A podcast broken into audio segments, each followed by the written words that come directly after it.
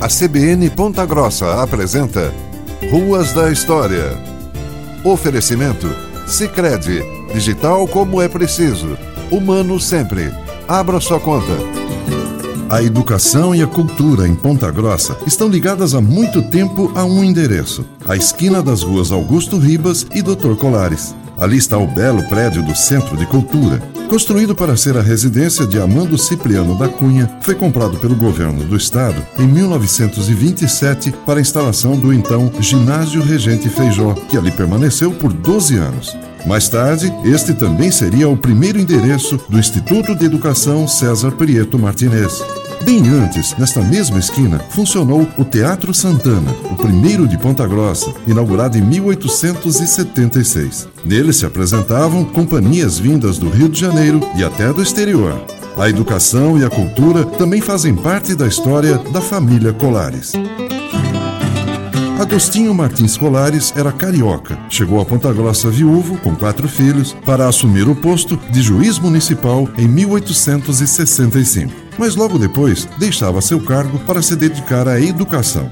A freguesia de Ponta Grossa já existia há 40 anos, mas não tinha escolas. Uma tentativa de se instalar uma escola municipal fracassou. Depois de meses de atraso nos salários, os professores abandonaram as salas de aula.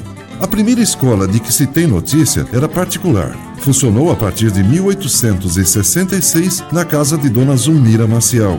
No ano seguinte, Dr. Colares abriu uma escola primária na rua Augusto Ribas, com pátio, jardins e pomar, numa área de 6 mil metros quadrados. Na equipe de professores estava seu filho José Martins Colares, o Nhonhô Colares. Em sociedade com Tristão Cardoso de Menezes, abriu mais uma escola, o Colégio Instituto Paranaense, na rua São João, hoje Coronel do Cídio. Ali se ensinava português, latim, francês, geografia, aritmética e geometria.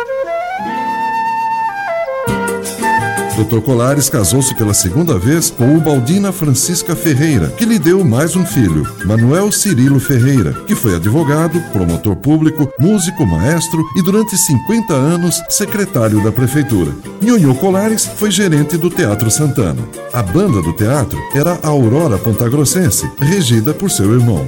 Em 1936, Manuel Cirilo escreveu o primeiro livro contando a história de Ponta Grossa, história em que seu pai, Dr. Colares, tem lugar de destaque. A CBN Ponta Grossa apresentou Ruas da História. Oferecimento: Sicredi, digital como é preciso, humano sempre.